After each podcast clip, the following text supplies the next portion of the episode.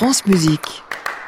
Bonjour Thierry. Bonjour Jean-Baptiste. Mesure pour mesure, initiative après initiative, chaque semaine vous allez nous raconter les actions prises dans le monde de la culture en faveur du public, des amateurs, des publics dits éloignés ou empêchés. Et aujourd'hui Thierry, vous nous emmenez à travers champs. C'est cela. 12 millions, c'est le nombre d'élèves qui, dans un tout petit peu plus de 48 heures, auront repris le chemin de l'école. Alors, à l'heure du passage en revue des cartables, je vous propose de humer une dernière fois le doux parfum des vacances. Nous quittons ce studio pour nous rendre à la côte Saint-André dans l'Isère. C'est dans cette commune de moins de 5000 habitants que se produiront demain à 17h en clôture du festival Berlioz. Rappelons que le compositeur est né à la côte Saint-André. Les 300 enfants du dispositif à travers chant, un programme d'initiation à la musique par le chant choral porté par le département et mise en place par l'agence iséroise de diffusion artistique. Vous l'aurez compris, Jean-Baptiste, les chants dont il est question ici ne sont pas ceux que l'on laboure, plutôt ceux que l'on savoure quotidiennement sur cette antenne, mais la polysémie du titre qui évoque tout aussi bien la voix que le chant lexical, cette fois du monde agraire, est tout sauf anodine. C'est en effet pour pallier au manque d'action culturelle et de pédagogie musicale en zone rurale que Jean-Pierre Barbier, président du département, a souhaité mettre en place cette opération il y a trois ans. Une opération qui touche combien de communes? Qui touche 21 communes maintenant réparties dans tout le département et dont la plupart comptent à peine un millier d'habitants, un ancrage dans le monde agricole que ne permettait pas, selon Jean-Pierre Barbier, le dispositif orchestral d'Emos, surtout centré autour des grandes villes. Vice-président du département en charge de la culture, signalons au passage que depuis 2015, le budget culture en Isère a augmenté de 55%. Patrick Curto souligne de son côté le pouvoir d'expression du chant choral qui participe au développement artistique des enfants et à leur construction sociale, mais permet aussi de toucher les parents à travers eux. Une force expressive à laquelle la chef Nicole Corti est particulièrement sensible. C'est elle qui coordonne les 14 intervenants, pour beaucoup issus du cœur spirito, qui battent la campagne de janvier à juillet pour animer les ateliers hebdomadaires d'à. Elle dirigera donc les 300 enfants demain dans un oratorio de la compositrice contemporaine Christine Menson, l'homme qui plantait des arbres d'après une nouvelle de Jono. On ignore encore quelle œuvre sera au programme l'an prochain, mais Bruno Messina, directeur artistique du Festival Berlioz, a un rêve pour 2019, année des 150 ans de la mort du compositeur, recréer à Londres Cathédrale Saint-Paul avec de jeunes Anglais et Français le concert chanté par 6500 enfants auquel Hector, ému aux larmes, avait assisté en 1851. C'est à la suite de ce concert qu'il avait ajouté à son propre Tédéum un chœur de plusieurs centaines d'enfants.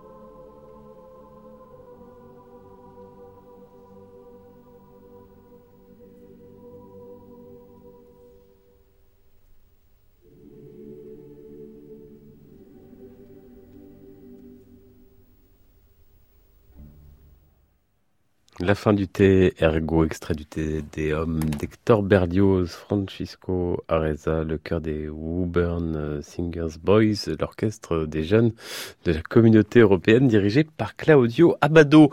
Antoine Pecker, Thierry Hilarito, chronique à réécouter, à podcaster sur francemusique.fr, 8h15. À réécouter sur francemusique.fr.